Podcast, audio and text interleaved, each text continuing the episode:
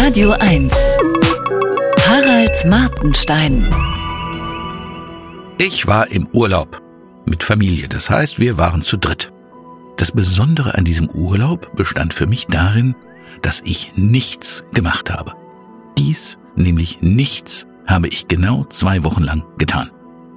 Es war das erste Mal seit meiner Kindheit, dass ich zwei Wochen lang weder eine einzige Zeile geschrieben noch nennenswerte Besichtigungen unternommen habe. Ich habe auch keine neuen Erfahrungen, egal welcher Art, gemacht. Nicht mal den üblichen Yogakurs, ein bisschen schön wandern oder Schweigen im Schweigekloster. Ich hatte auch keinen Stapel Bücher dabei, die ich unbedingt lesen wollte. Nur zwei.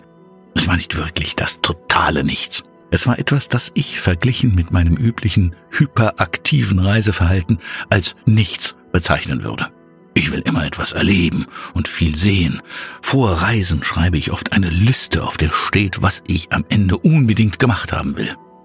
Wirklich? Zwei Wochen lang nur zu essen, im Bett zu liegen und vielleicht manchmal ins Badezimmer zu gehen, wäre ja tatsächlich eine neue, womöglich sogar interessante Erfahrung gewesen. Dieses Nichts aber fand in einem All-Inclusive-Hotel statt, einem Ort, wie ich ihn bisher nicht kannte. Wo er sich befand, ist egal, es hätte überall sein können. Es gab einen Strand, fünf oder sechs Pools, vier oder fünf Restaurants, ich habe echt nie nachgezählt, und dreimal täglich ein Buffet, an dem nichts auszusetzen war. Es gab eine Showbühne, wo ab 21 Uhr ABBA-Shows, Latin Music Shows oder Bingo stattfanden. Da bin ich nicht hingegangen. Nein, einmal kurz zur Siegerehrung, weil wir am Halloween Kürbisschnitzenwettbewerb teilgenommen und den siebten Preis gewonnen hatten. Nachmittags gab es Darts-Turniere oder Buhl. An jedem zweiten Tag fand ein Wasserballspiel statt, an dem ich immer teilnahm, mit dem kleinen Sohn. Ich habe sieben Tore geworfen, er 16. Ich hätte nie gedacht, dass mir so etwas halbwegs gefällt. Ich wurde total ruhig. Mir war alles jenseits dieses Reservats egal, was tatsächlich ein schönes Gefühl sein kann. Hin und wieder habe ich kurz eine Mail beantwortet. Von Tag zu Tag wurde mir das lästiger.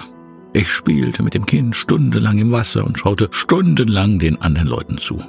Leute sind manchmal recht unterhaltsam. Und dann fiel mir ein, wie enttäuschend meine letzten Reisen gewesen waren.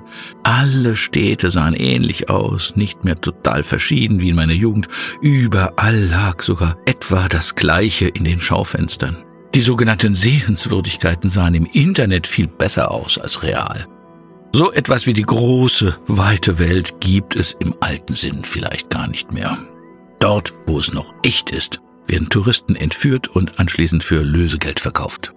Wenn aber alles nur noch Simulation von Erfahrungen ist, dann ist man im All-Inclusive Hotel vermutlich genau richtig. Für die letzten Nashörner ist der Zoo ja auch der beste Platz. Es gibt regelmäßig Futter, ein bisschen Abwechslung und statt der Wilderer kommt regelmäßig der Tierarzt. Hm, ach so, fast vergessen. Einmal waren wir in der Stadt. Das wäre im Nachhinein betrachtet aber nicht nötig gewesen.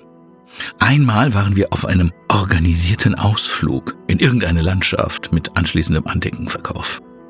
Meistens lagen wir im Liegestuhl oder im Meer. Das ging dann durchaus ein bisschen in Richtung Schweigekloster. Ich habe trotz allem zwei Bücher gelesen. Hillbilly Elegie von J.D. Vance kann ich sehr empfehlen. Blackout wohl eher nicht, sonst hätte ich mir den Autorennamen gemerkt. Harald Martenstein auf Radio 1.